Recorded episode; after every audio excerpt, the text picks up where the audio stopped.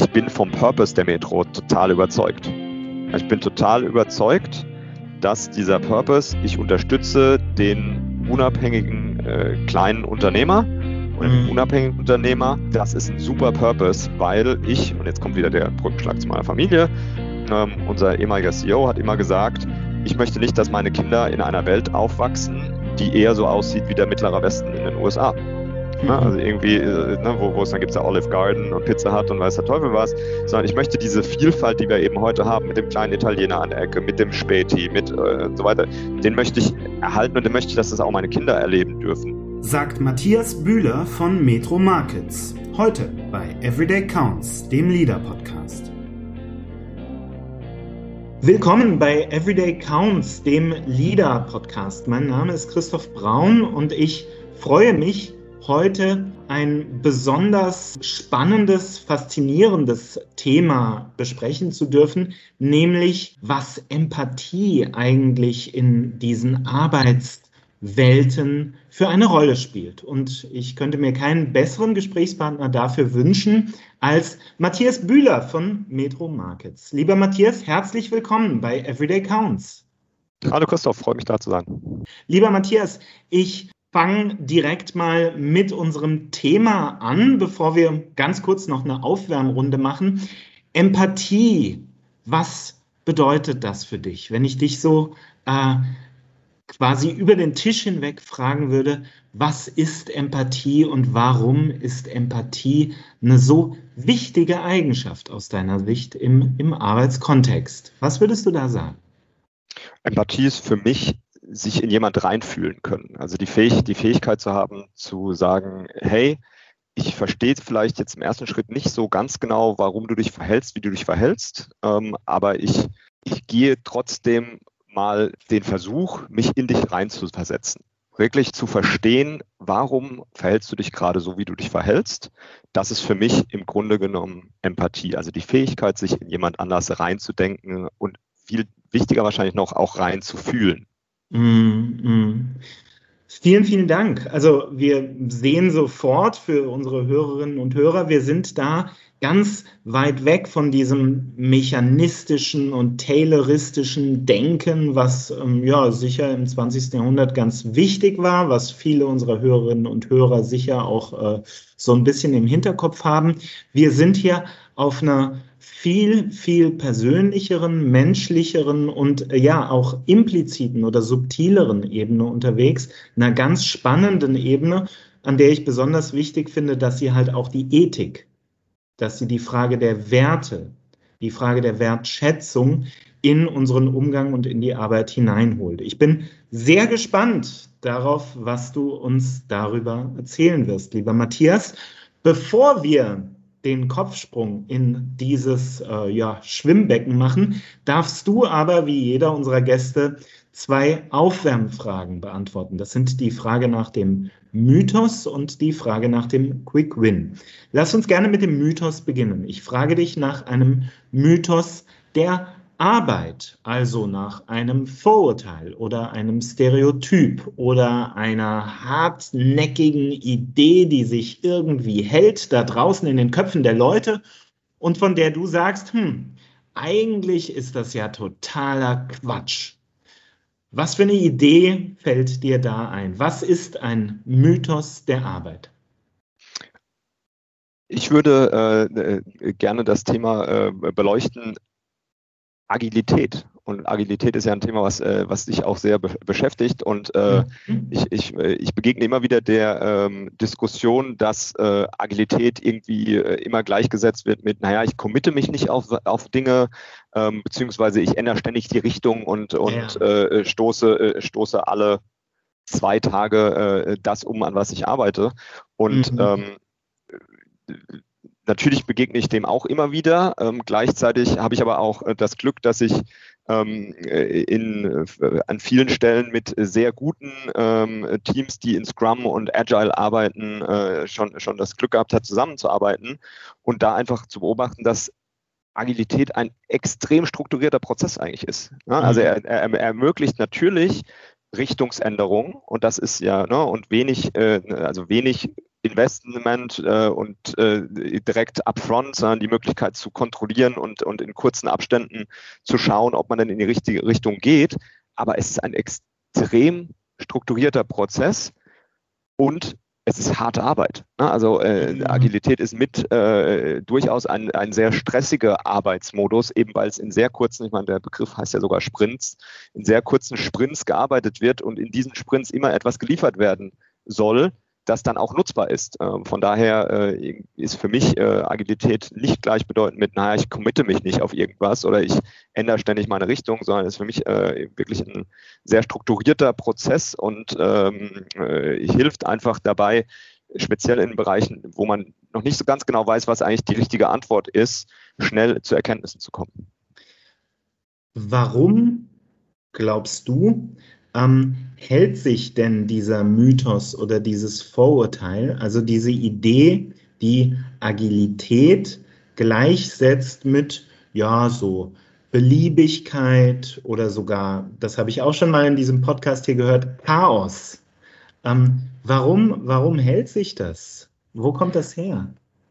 Ich, ich, ich, glaube, dass es halt, also zum einen ist es, glaube ich, sehr stark zu einem Modewort geworden. Ne? Also Agilität mhm. ist ja, begegnet ja. uns, äh, begegnet uns überall und äh, es hat ja auch, Agil hat ja durchaus jetzt mal äh, losgelöst von dem ganzen äh, Scrum- und Agilitätskonzept an sich, hat ja auch einen Be Begriff, eine Bedeutung in sich selbst, ne? irgendwie agil zu sein. Das heißt, irgendwie, äh, da, da kommt gegebenenfalls auch einfach eine Konnotation rüber, weil Agilität einfach als Begriff benutzt wird, ohne es tatsächlich mit der Methodik und dem, äh, dem, dem Prozess äh, mhm. irgendwie mhm. zu, zu mhm. verbinden. Und dann der zweite Punkt ist, ist bis zum gewissen Grad, es ist ja auch bisschen, äh, auch Human Nature so ein bisschen. Äh, es ist natürlich auch bequem. Ne? Also immer kann er sagen, nee, nee, nee, nee, äh, wir, wir arbeiten hier agil und äh, ist durchaus auch was, womit man sich Management dann vom halt, Hals halten kann auch. Ne? Sagt, mhm. komm, ähm, ist einfach so, ich habe einen, äh, ich hab einen sehr guten Freund, der, äh, der mal gesagt hat, der arbeitet bei einem großen äh, Softwareunternehmen, der hat mal gesagt, bei Ihnen gibt es den schönen Spruch, ähm, Empowerment without accountability is a paid vacation. Ähm, und ich finde, das ist, ist, ist, ein sehr schöner, sehr schöner Begriff oder ein sehr schöner Spruch, weil, weil das durchaus was ist, was im, im Rahmen von Agilität immer auch wichtig ist. Ne? Also irgendwie bei allem äh, Empowerment und, und, und Selbstverantwortung der Teams, die, die ja auch mhm. gefördert werden mhm. soll, kommt damit aber eben auch Verantwortung. Und äh, wenn diese Verantwortung nicht dazukommt, sondern nur Empowerment, dann ähm, funktioniert das Konzept nicht. Klar, du hast völlig recht. Also Agilität oder, oder diese Aussage, hey, wir arbeiten hier agil, das kann natürlich auch wie so eine Art Feigenblatt verwendet werden, um zu äh, verbergen, dass dahinter ja ganz schönes Durcheinander herrscht. Ähm, da bin ich total bei dir. Auch, auch tatsächlich, klar, Agilität ist ein Buzzword. Das wird ganz, ganz häufig gebraucht. Ähm, das ist auf jeden Fall eine Erinnerung, die es immer wieder wert ist, dass man sie sich äh, äh präsent macht. Meine zweite Aufwärmfrage an dich, lieber Matthias, ist die nach einem Quick Win. Da geht es also um einen Prozess, einen Hack, eine Idee, einen Gedanken, eine Routine. Irgendwas, wovon du sagst, hey, das ist was, das könnt ihr relativ schnell im Hier und Jetzt umsetzen und das ist was, wovon ihr auch ganz, ganz schnell profitieren könnt. Was hast du uns da mitgebracht? Ähm, da habe ich mich zurückerinnert an meine Zeit. Ich war, ich habe eine Zeit lang ähm, äh, war ich im Consulting aktiv und äh, mhm. da gab es einen, äh, gab es was, das nannte sich Manager on a Page. Also irgendwie für was steht man äh, irgendwie als äh, als Führungskraft auch? Ne? Wie arbeitet man mit zusammen? Sozusagen ein bisschen der Vertrag zwischen Team und, äh, und und Führungskraft. Und eine der Sachen, die ganz viele da damals immer gesagt haben, ist stick to the basics. Und äh, das ist für mich irgendwie ein Thema, was ich immer wieder beobachte, was immer wieder erstaunlich schludrig gemacht wird. Und das hört sich jetzt furchtbar pedantisch an. Mhm. Am Ende, Beispiel, stick to the basics wäre für mich jedes Meeting, in das man geht und sollte eigentlich auch schon in der Meeting-Einladung vermerkt sein, ist, was sind eigentlich die Objectives des Meetings? Also was will ich aus diesem mhm. Meeting äh, eigentlich rausbekommen als derjenige, der einlädt? Das zwingt mich auch dazu, mir zu überlegen, warum lade ich die Leute eigentlich ein und wen lade ich für das äh, entsprechende Meeting ein. Und am Ende des Meetings sollten immer Next Steps stehen. Am Ende des Meetings sollten immer stehen, okay, was will ich denn eigentlich, ne, was habe ich jetzt aus der letzten halben, dreiviertel Stunde, Stunde, wie lange auch immer das Meeting war, was ist eigentlich das So What, das jetzt da rauskommt? Was sind die genauen nächsten Schritte? Wer macht das? Das hört sich total pedantisch an. Ähm, mhm. Und wird oftmals mit dem äh, Hinweis, wir sind ja alle so senior und erfahren und was auch immer, ähm, weggewischt, weil es natürlich auch nervig ist ähm, oder sein kann. Gleichzeitig gerade jetzt in unserer ähm, äh, Welt, in der wir momentan leben, man sieht sich nicht face to face täglich, man, man hetzt von Teams, Zoom oder was auch immer Call äh, zu Call. Ähm, hilft es wahnsinnig in der Strukturierung für alle Seiten zu wissen, okay, das ist das, was mich in diesem Meeting jetzt gleich erwartet. Da kann ich mich mental drauf einstellen und ich muss nicht mhm. irgendwie versuchen, anhand des Titels mal zu erraten, was ich eigentlich jetzt gleich äh, die nächste Dreiviertelstunde mit meinem Tag mache, weil ansonsten floaten wir so ein bisschen in meiner Wahrnehmung von Meeting zu Meeting und äh, am Ende des Tages hat man immer das Gefühl, man hat eigentlich gar nichts gearbeitet. Äh, das, mhm. äh, das ist für mich so ein Quick Win, irgendwie ein gewisses Maß an ähm, Disziplin, was es rund um Meetingkultur äh, ist, für mich ein Quick Win. Ja, vielen Dank. Also ein Aufruf zu mehr Effizienz da in unserer Zusammenarbeit und gerade in, in diesem Organisieren und Durchführen von Meetings. Ähm, eine Nachfrage vor dem Hintergrund der aktuellen Situation. Du hast es ja eben angesprochen. Momentan sehen wir uns halt in der Präsenz recht wenig. Ist ja klar. Ähm, wir befinden uns nach wie vor im, im Lockdown. Ähm, Corona beherrscht nach wie vor.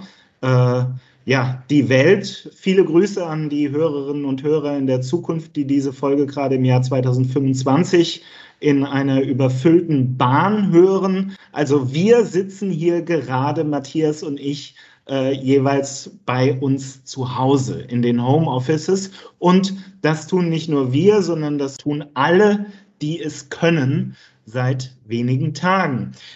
Langer Rede, kurzer Sinn. Wir befinden uns in einer Situation, in der wir uns halt recht wenig in der Präsenz sehen. Und da habe ich so ein bisschen den Eindruck aus meiner persönlichen Erfahrung, dass wir die Meetings halt auch fürs Socializing verwenden, gebrauchen, wenn du so möchtest. Und da wäre meine Frage an dich, wie kann man denn das eine tun, ohne das andere zu lassen. Also sprich, wie kann ich in der jetzigen Situation, in der alle bei sich zu Hause sitzen und den ganzen Tag quasi nur ihren Bildschirm anschauen und die Katze und die Topfpflanze, wie kann ich in dieser Situation einerseits eine effiziente Meetingkultur haben und andererseits aber auch Raum geben für dieses Socializing, damit man sich mal gegenseitig auch fragt, hey, äh, und hat bei dir heute schon der Paketbote geklingelt oder äh, oha, ein Eichhörnchen vor deinem Fenster? Also, wie können wir das eine tun, ohne das andere zu lassen, Matthias? Wie, wie schaust du da drauf? Ich glaube, es, ist, glaub, es ist einfach eine Frage, einfach in Anführungszeichen, eine Frage des bewussten Tuns. Mhm. Ähm, und äh, also das, wenn man Objectives für ein Meeting im Vorfeld in eine Outlook-Einladung äh, reinsetzt, äh, bedeutet das ja nicht, dass man das Meeting äh, eröffnen muss mit so, ich habe hier mal eine Präsentation vorbereitet und hier ist mein, äh, hier, hier sind die Objectives und jetzt lass uns hier mal so schnell es geht durchgaloppieren. Ich glaube, das, ich glaube, es ist eben eine bewusste Entscheidung und es ist aber eben auch ähm, aus meiner Sicht gibt es verschiedene Möglichkeiten, wie, wie, wie man das, äh, wie, wie man dem Ganzen auch Raum geben kann. Also zum einen, ja, stimme ich vollkommen zu. In der heutigen Zeit würde ich auch immer dafür plädieren, die ersten Minuten eines Meetings ähm, für, für Smalltalk freizuhalten mhm. und einfach ein okay. bisschen die Möglichkeit zu geben, dass sich Leute austauschen können. Das hängt natürlich immer davon ab, wenn ich irgendwie ein Meeting, das ist ja dann schon eher ein All-Hands-Meeting mit 20 oder mehr Leuten habe, ist das immer nicht so ganz einfach.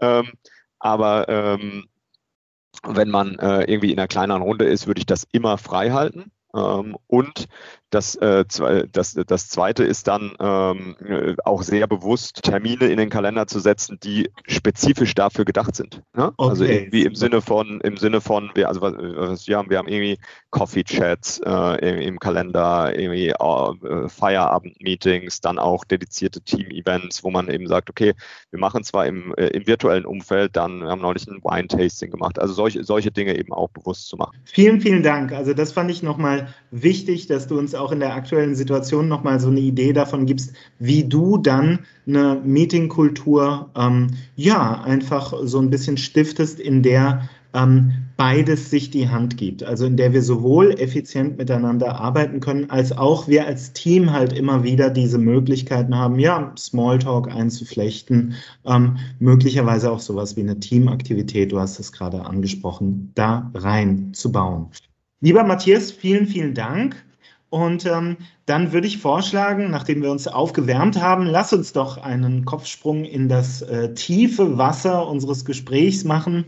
Ähm, Im Vorgespräch haben wir uns so ein bisschen gedreht über den Begriffen Arbeit und Empathie und warum Empathie ein ganz, ganz unterschätzter, ja, eine Kompetenz eigentlich ist, eine Fähigkeit ist, von der du sagst, davon brauchen wir viel, viel mehr in der Arbeit. Das ist möglicherweise sogar die Schlüsselkompetenz für äh, gewisse Arten der Zusammenarbeit im 21. Jahrhundert.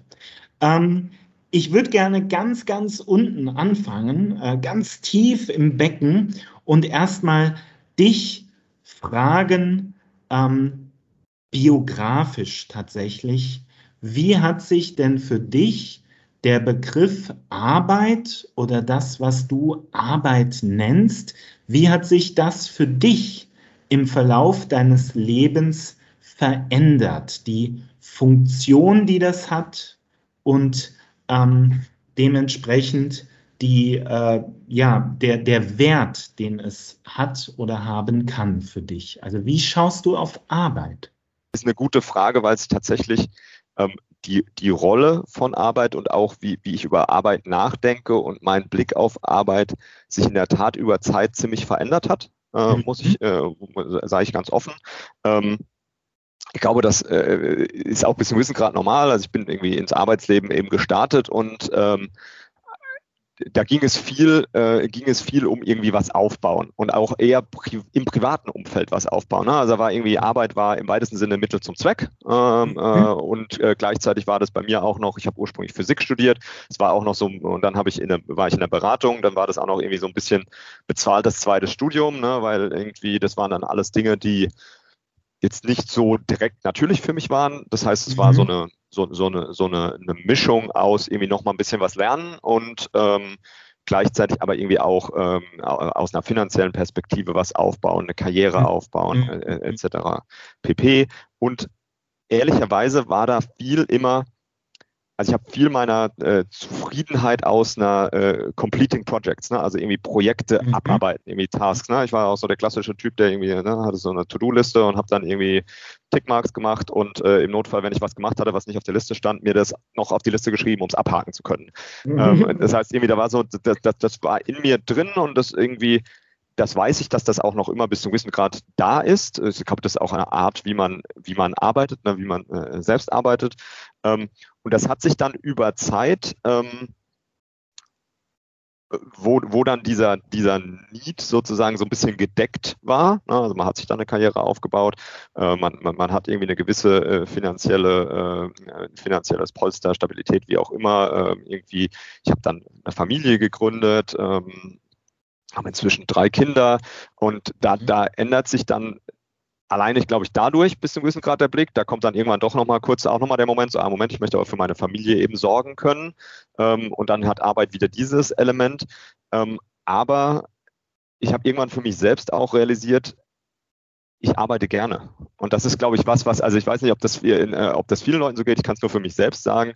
Ähm, das war lange Zeit für mich so ein bisschen was, was ich vor mir selbst versteckt habe, weil das irgendwie so, äh, eigentlich kann nicht sein, dass du gerne arbeitest. Das ist ja irgendwie so ein bisschen, äh, bisschen seltsam. Also dieses irgendwann dahin zu kommen, zu sagen, nee, ich arbeite wirklich eigentlich gerne. Ne? Also das bedeutet jetzt nicht, dass ich 24 Stunden am Tag arbeiten muss, aber ich arbeite gerne und ich ziehe auch eine gewisse äh, Zufriedenheit aus mhm. meiner Arbeit und ähm, zusätzlich, und das ist jetzt der, der Switch oder der, der, der Schwenk rüber zu äh, der, dem ganzen Empathie-Thema, über Zeit ist es mir immer klarer geworden, ich arbeite auch gerne mit Menschen. Also irgendwie das gerade dieses Element, mit verschiedenen Menschen zu arbeiten. Da habe ich jetzt beispielsweise bei Metro Markets, äh, aber auch davor äh, irgendwie generell in dem Metro-Konstrukt natürlich irgendwie den, den, den Riesenvorteil, ähm, sehr diverses Umfeld, äh, ganz viele Nationalitäten, äh, irgendwie jung, alt, äh, irgendwie wirklich aller, aller Couleur sozusagen. Und das macht einfach Spaß, weil, weil es, ich habe jetzt Beispiele ersten Wochen, die ich bei Metro Markets verbracht habe, habe ich irgendwie mein Team mhm. kennengelernt, und es gab wirklich nicht einen, mit dem ich nicht irgendwie, das, dieses erste Get-to-Know-Gespräch ist ja auch in diesen Zeiten schwierig. Ne? Also irgendwie normalerweise wird man mit den Leuten äh, einfach mal zum Mittagessen gehen oder was auch immer, um, um Leute kennenzulernen. So habe ich eben mit jedem Einzelnen dann irgendwie äh, ein Kennenlerngespräch geführt aus, aus, mein, aus meinem Team. Und er war wirklich in jedem Gespräch was dabei, wo ich gesagt habe, wow, ne? also irgendwie so eine Erfahrung und so, so, so, ein, so einen spannenden Hintergrund. Ähm, das ist einfach extrem bereichernd und das, das, das macht mir Spaß. Ähm, und, und das ist irgendwie für mich eben auch Teil von Arbeit, äh, dass ich eben nicht den ganzen Tag einfach nur da sitze und irgendwie eine PowerPoint-Folie oder Excel mache, sondern dass ich mit, dass, ich die Chance habe, mit Leuten zu arbeiten und auch wieder äh, Empathie zu versuchen zu verstehen und deswegen sage ich auch zu, bewusst zu versuchen zu verstehen, wodurch andere motiviert sind und was, wie ihre Erfahrungen vielleicht ihr Verhalten ähm, prägen. Äh, ja, so, so hat sich das über Zeit für mich über das Thema Arbeit verändert. Das finde ich, vielen Dank. Das, das finde ich total interessant. Also gerade, äh, dass du jetzt äh, äh, angesprochen hast, du ähm, hast halt auch viel mit deinen Mitarbeiterinnen und Mitarbeitern, Kollegen und so weiter zu tun und merkst, ähm, da, sind, da sind halt ganz verschiedene Hintergründe und ganz verschiedene ne, Motivationen und so weiter. Ich würde gerne noch mal ganz kurz auf dich selbst zurückgehen. Du hast ja gerade sehr, sehr cool beschrieben, wie Arbeit sich für dich biografisch entwickelt hat. Du hast gesagt, ich habe gemerkt, ich arbeite gerne. Ich unterstelle jetzt aber einfach mal, dass im Lauf deiner Biografie so die Motive, die hinter diesem Ich arbeite gerne standen, dass die sich möglicherweise so ein bisschen ähm, entwickelt haben. Ja, ich glaube, ich glaube, die variieren auch sehr. Ich glaube, mhm. also das ist so ein bisschen, äh, die werden immer alle bis zum gewissen Grad da sein, sind nur irgendwie eins stärker und eins weniger stark ausgeprägt.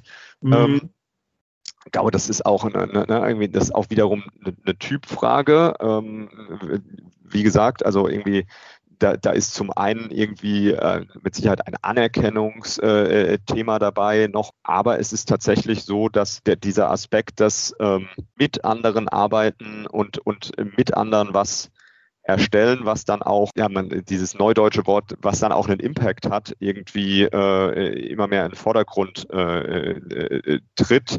Irgendwie mhm. ein, ein Beispiel ist für mich auch, ich werde immer gefragt, warum, äh, warum, ich bin jetzt sieben Jahre, ein bisschen mehr als sieben Jahre bei der Metro, ähm, äh, warum, warum denn die Metro? Ich bin vom Purpose der Metro total überzeugt. Ich bin total überzeugt, dass dieser Purpose, ich unterstütze den unabhängigen äh, kleinen Unternehmer oder mhm. unabhängigen Unternehmer. Das ist ein super Purpose, weil ich, und jetzt kommt wieder der Brückenschlag zu meiner Familie, ähm, unser ehemaliger CEO hat immer gesagt, ich möchte nicht, dass meine Kinder in einer Welt aufwachsen, die eher so aussieht wie der mittlere Westen in den USA. Ne? Mhm. Also irgendwie, äh, ne, wo, wo es dann gibt es ja Olive Garden und Pizza Hut und weiß der Teufel was, sondern ich möchte diese Vielfalt, die wir eben heute haben, mit dem kleinen Italiener an der Ecke, mit dem Späti, mit äh, so weiter, den möchte ich erhalten und den möchte ich, dass das auch meine Kinder erleben dürfen in, in der Form.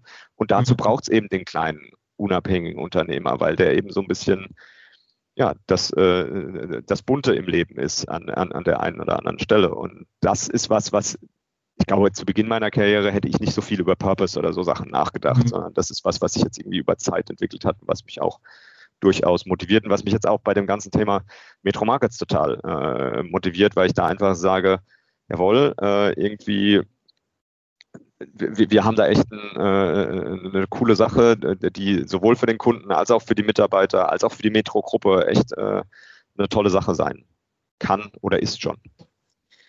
Super, vielen, vielen Dank. Ähm, an der Stelle, glaube ich, wäre das, wär das jetzt mal angebracht, dass wir ähm, kurz erklären, was, äh, was machst du denn genau bei Metro Markets? Was ist genau deine Rolle? Ja, gerne. Also ich bin äh, relativ frisch noch bei Metro Markets. Wie gesagt, mhm. sieben Jahre schon bei der Metro. Bei Metro Markets bin ich erst seit Beginn dieses Jahres, also seit Beginn 2021 mhm. und bin da verantwortlich für die Themen äh, Marketing, Internationalisierung und Daten, also so unsere äh, Business Intelligence und Data Analytics äh, Infrastruktur. Ähm, ja, und äh, arbeite da mit meinen äh, Kollegen zusammen daran. Wir sind aktuell in Deutschland äh, aktiv äh, und äh, mhm. sind jetzt auch seit 1. Äh, 1. März in Spanien aktiv und werden dann jetzt auch noch in äh, weitere europäische Länder expandieren, sozusagen immer unter der Marke Metro-Makro, also für den, äh, für den Kunden ähm, äh, ist das quasi die gleiche Marke wie unsere ähm, stationären Geschäfte. Mhm. Ähm, mhm. aber es steht eben eine Einheit dahinter, die E-Commerce im Endeffekt Ende zu Ende denkt und die eben einen äh, Online-Marktplatz anbietet, aller Amazon, ähm, aber sehr stark auf äh, Gastronomie und Gastronomiebedürfnisse eben ausge, äh, ausgelegt, aber eben mit dem Marktplatzgedanken dahinter, ähm, also dass wir mhm. auch äh, andere Händler haben, die über äh, unsere Plattform dann ihre Produkte vertreiben können. Sehr, sehr cool. Vielen Dank. Du hast also, äh, du arbeitest äh, mit ganz vielfältigen, ähm, ja, mit einer ganz vielfältigen Mitarbeiterschaft zusammen, mit verschiedenen Teams. Ähm, und auch die Kunden, mit denen du zusammenarbeitest, sind sehr heterogen. Das, das höre ich da so ein bisschen raus. Ähm, vor dem Hintergrund möchte ich jetzt wieder den, den Sprung rüber machen zur Empathie. Du hast mir im Vorgespräch gesagt, das ist für mich für moderne Zusammenarbeit eine ganz, ganz wesentliche Schlüsselkompetenz. Warum ist das so entscheidend aus deiner Sicht? Ähm, warum versetzt uns Empathie oder warum gibt uns dieser, dieser Gedanke, wo kommt der andere her? Was sind seine oder ihre konkreten Bedürfnisse und Interessen? Was sind die Motive, die für ihn oder sie gerade hinter Arbeit stehen, hinter jenem Projekt stehen? Wir sind ja gerade die verschiedenen biografischen Bedürfnisse, die es bei dir so gab, ein bisschen durchgegangen. Warum ist diese Kompetenz so wichtig für die moderne Zusammenarbeit in ja, verteilten, in ganz heterogenen Teams, wie du die erlebst? Meiner, aus meiner Sicht ist eben zum einen die Tatsache, dass die Teams, äh, mit denen man agiert, immer heterogener äh, werden, äh, mhm. ein, ein, Thema, weil man, ich meine, am, am Ende ist ja immer die Zielsetzung so ein bisschen, ein gemeinsames Zielbild zu schaffen, auf das dann, äh, auf, auf, das man dann als Team hinzuarbeiten kann. Und äh, oftmals ist es ja so, dass man sich da jetzt vielleicht so im, im Schritt eins nicht erstmal drüber einig ist, wo, wo, man, wo man denn eigentlich hin möchte, weil eben äh, ganz viele unterschiedliche Charaktere mit unterschiedlichen Hintergründen, mit unterschiedlichem ähm, Erfahrungsschatz zusammenkommen. Und äh, einer der Schlüssel ist eben aus meiner Sicht, ähm, zu versuchen zu verstehen, wo kommen die denn, wo kommen die denn alle her? Was haben die denn alle äh, erlebt bisher? Und warum sind sie hier dabei? Und eine, also ein Element, was ich mir immer wieder, und das ist, ich glaube, das geht jedem so, der in einem heterogenen Arbeitsumfeld arbeitet, das kommt ja, es kommt ja durchaus auch mal zu Frustration. Ne? Also man guckt sich mhm. an und mhm. denkt so, meine Güte, warum diskutieren wir das jetzt gerade schon wieder? Ne? Kann doch nicht sein, dass wir jetzt irgendwie das zum zehnten Mal irgendwie diskutieren oder jetzt äh, irgendwie in unserem Umfeld, dann äh, hat man die Diskussion mit Land 1, danach führt man sie mit Land 2 und Land 3 und so weiter und so fort ähm, oder mit einer unterschiedlichen Funktion. Und da immer wieder quasi diesen Schritt zurück zu machen und zu sagen, okay, äh, auf Englisch heißt nobody is ill-intended oder irgendwie auf Deutsch mhm. übersetzt, irgendwie äh, die Grundhypothese oder die Grundannahme sollte immer erstmal sein, es sind eigentlich alle den Dingen gegenüber positiv ausgeschlossen und niemand blockiert um des Blockieren Willens oder äh, aus politischen Gründen etc. pp. Gibt es das mhm. trotzdem? Ja. Deswegen macht natürlich dieser Grundansatz auch bis zu einem gewissen Grad verletzlich, ne? weil wenn, wenn, wenn, mhm. wenn dann doch mal jemand eben äh, nicht mit den besten Intentionen agiert, hat er da an der Stelle auch bis er oder sie an der Stelle dann auch leichtes Spiel. Aber grundsätzlich ist irgendwie, äh, finde ich es extrem wichtig mit der Grundannahme äh, innerhalb eines Unternehmens, wo wir alle gemeinsam irgendwie eigentlich ein Ziel haben sollten, mit der Annahme ranzugehen und zu sagen, nein, es gibt einen Grund. Ich muss diesen Grund, ich muss irgendwie diesen Grund finden, warum die Person sich jetzt gerade so verhält, wo ich sage, das geht doch in die falsche Richtung. Und vielleicht habe ich auch den, den, Denkfehler an der Stelle. Ne? Und auch diese Möglichkeit muss, muss, muss man immer irgendwie, äh, gehört meiner Meinung nach auch ein bisschen Wissen gerade zu Empathie bzw. Selbstreflektiertheit zu sagen, hm, vielleicht bin ich da auch gerade auf dem Holzweg mhm. und deswegen ist eben viel Fragen nochmal verstehen, was, was genau ist denn jetzt gerade das Problem, extrem wichtig. Ähm, und das habe ich einfach in meinem täglichen Arbeit über die letzten Jahre extrem erlebt, dass das auch eine Kompetenz ist, wo man eigentlich denken sollte, dass sie gar nicht so selten ist.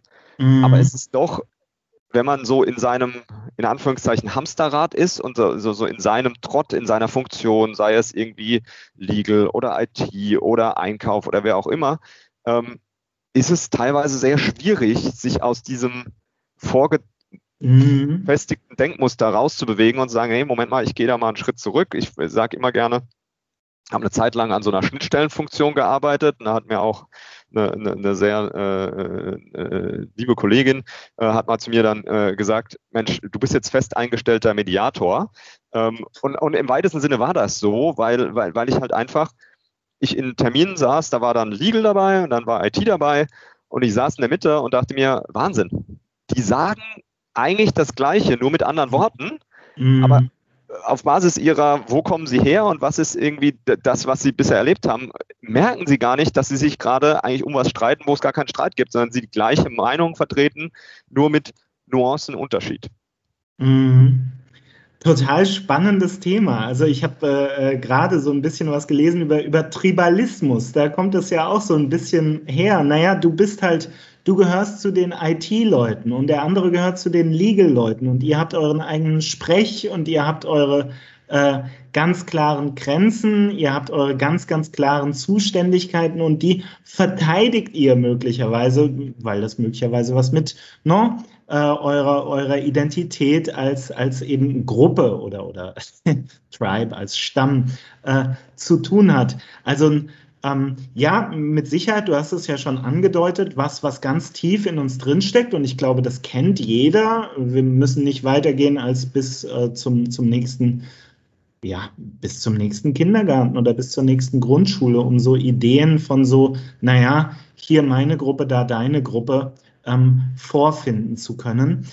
Und weil das so tief in uns drinsteckt, glaube ich, ist es ganz, ganz schwer, das zu tun, was du gerade beschrieben hast, nämlich so achtsam zu sein und so sensibel zu sein, dass man jedes Mal tatsächlich sich fragt, wo sind gerade die Good Intentions meines Gegenübers? Also warum ist der well intended? Was daran macht äh, Sinn? Wo haben wir gemeinsamen Grund? Warum verstehe ich seinen Standpunkt gerade. Ich stelle mir vor, dass das ganz schön anstrengend ist, oder? Hast du da, ähm, also hast du da, hast du da bestimmte, ähm, ja, ich will nicht sagen Tricks, aber bestimmte, ich sag mal, äh, äh, äh ja, so, so Übungen oder, oder, oder äh, Gedanken oder Fragen, die du mitnimmst in Gespräche oder in Begegnungen, um dieses, diese Frage, wo ist mein Gegenüber well intended, um die quasi beantworten zu können? Ehrlicherweise habe ich keine so ganz konkreten, also was ich, was ich mhm. sagen kann, ist, ja, ist anstrengend. Ne? Also ja, irgendwie, ja, ich glaube, das, also das, das, das, ist, das ist unbestritten und dementsprechend würde ich auch äh, es weit von mir weisen, dass ich das irgendwie sensationell hinkriege, ne? sondern irgendwie ist es eine Intention und äh, das klappt mal besser und mal schlechter. Ähm, und das dann auch wirklich äh, hinzubekommen. Ich glaube, dass es zum einen ähm, extrem hilft, wenn man so einen Ort hat, wo man die Frustration dann auch so ein bisschen abladen kann. Ne? Also irgendwie äh, ganz, äh, ganz, konkret, ich glaube, man, es braucht eine sehr hohe Frustrationstoleranz, um das gut, ja. gut machen zu können. Ähm, und ich glaube, es ist aber dann eben auch wichtig, dann auch an einem geschützten Ort irgendwie die Möglichkeit zu haben, diese Frustration dann auch mal loszuwerden und dann halt eben gegebenenfalls auch mal latent unsachlich zu sagen, es geht mir jetzt wirklich jetzt wieder diese unsägliche Diskussion, um dann eben nicht so zu reagieren oder zu platzen in der Zusammenarbeit mit dem, dem oder der jeweiligen, wo, wo, wo man versucht, den Common Ground zu finden, mhm. sondern das halt an anderer Stelle zu tun. Ich glaube, dass äh, es gibt äh, irgendwie, als ich in dieser anderen Rolle war, hat, äh, hat, hat der, mein damaliger, äh, ich weiß gar nicht, er war glaube ich da nicht mein Chef, aber einer meiner, der, der irgendwie ähm, bei uns im erweiterten Vorstand war, der hat dann zu mir gesagt, naja, das ist halt auch eine, ähm, das ist halt auch eine High-Pressure-Position äh, ne, mhm. an so einer Schnittstelle. Und da ist es okay, wenn man irgendwie ab und an einfach auch mal, wie man auf Englisch so schön schreibt, ventet. Ne? Also wenn man einfach mal sagen muss, das geht mir jetzt, ne? Das darf dann bloß einem nicht, das darf nicht die Dauereinstellung werden. Also wenn, wenn das dann zur Dauer äh, zum, zum Dauerverhalten wird, dass man sich eigentlich nur noch aufregt die ganze Zeit, äh, wenn man äh, dann äh, wird es auch irgendwann ungesund äh, und, und, und nicht mehr zielführend. Ähm, und in den, in den Interaktionen viele Fragen stellen. Ist eigentlich, ne? also irgendwie äh, viele Fragen stellen, Sachen nochmal mit den eigenen Worten zusammenfassen, um sicherzugehen, dass man es richtig verstanden hat. So wenig wie es geht, Annahmen äh, äh, machen, weil Annahmen äh, führen, führen eben ganz oft zu Missverständnissen, weil man dann hinterher sagt, ach, ich habe gedacht das. Und dann, dann sagt, na, jetzt mal besser gesagt, dass du das gedacht hast, weil das habe ich nie gesagt. Ähm, mhm. und, und das wären irgendwie so zwei, drei Sachen, die ich irgendwie versuche zu beherzigen.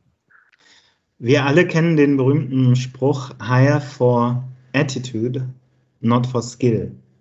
Ähm, Glaubst du, dass es mehr empathische Menschen, mehr empathische Kompetenzen in der gegenwärtigen Arbeitswelt bräuchte?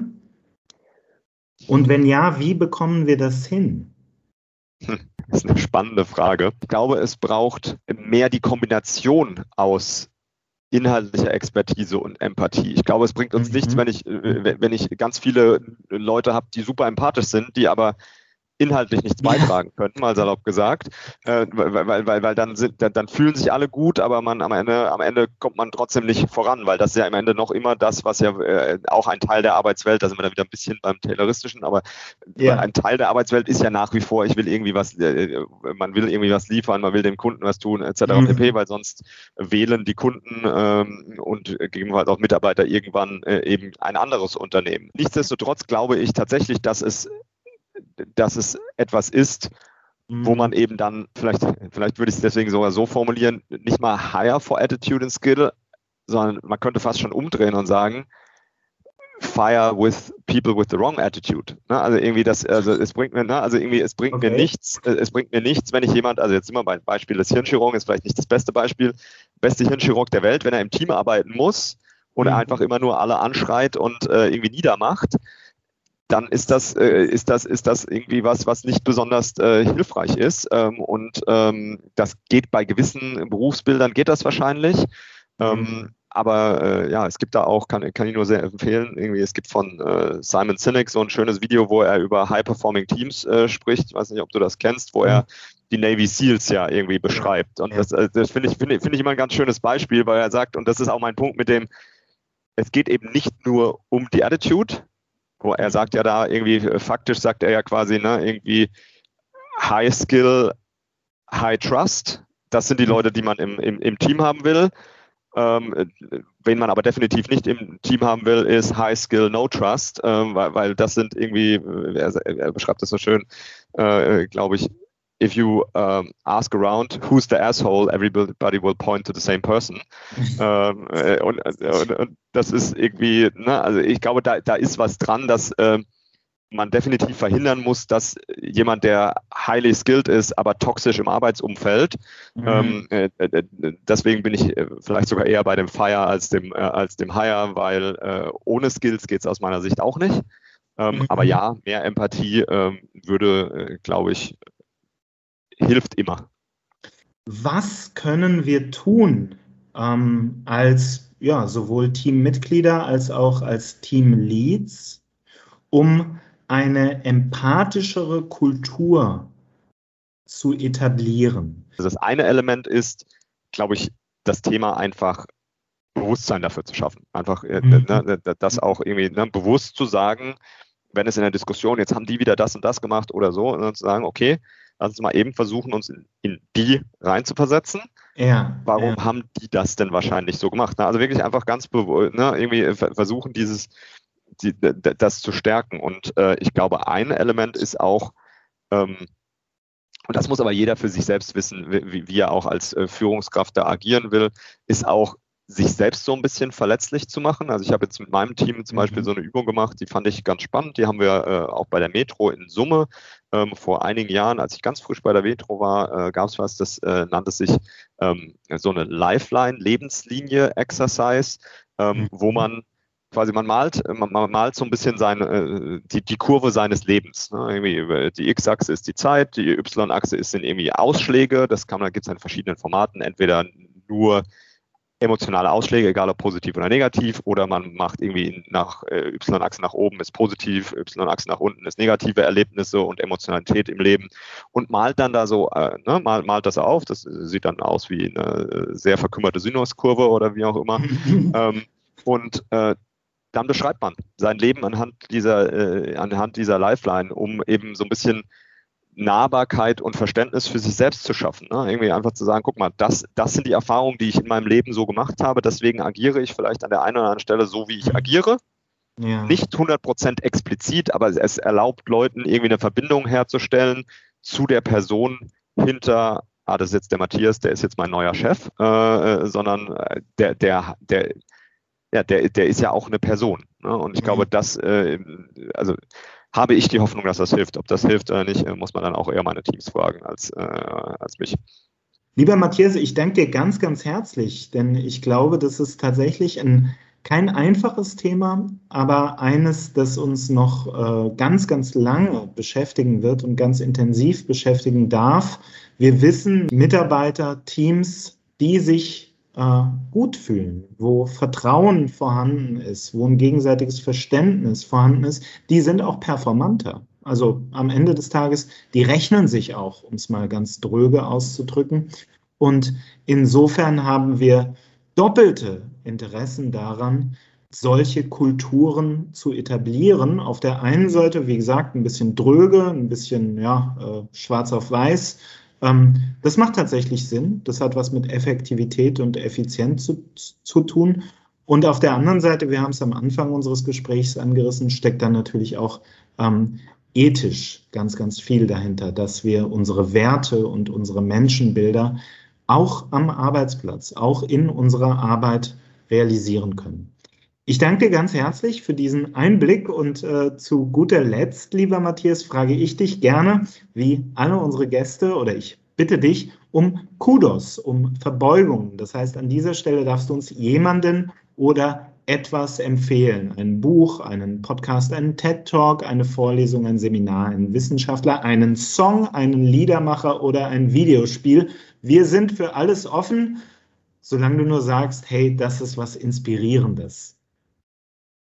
Ja, gerne. Äh, ich, ich lese gerade das Buch The Great Nowitzki von Thomas Pletzinger und ah. ähm, muss sagen, äh, ich habe das bei einer sehr lieben Freundin äh, liegen sehen, äh, habe gefragt, mhm. oh wow, Basketball interessiert mich, äh, irgendwie darf, darf, ich das, darf ich das ausleihen? Hat gesagt, ja, finde, ist ein spannendes Buch und es ist total spannend und auch inspirierend, einfach zu sehen, ähm, wie die Geschichte von jemand, den wir ja alle irgendwie so ein bisschen glauben zu kennen, äh, da erzählt wird. Äh, von daher, das äh, kann ich jedem nur wärmstens ans Herz legen. Wie cool. Vielen, vielen Dank. The Great Nowitzki. Das kommt in die Show Notes. Lieber Matthias, ich danke dir nochmal ganz, ganz herzlich, dass du heute dabei warst und dass wir ein bisschen über Arbeit und Empathie sprechen durften. Matthias Bühler, Metro Markets. Auch dich werde ich natürlich in den Show Notes verlinken. Und ich danke euch, unseren Hörerinnen und Hörern, dafür, dass ihr uns treu bleibt und würde mich natürlich freuen, wenn ihr auch bei künftigen Folgen wieder dabei seid. Vielen Dank. Ciao.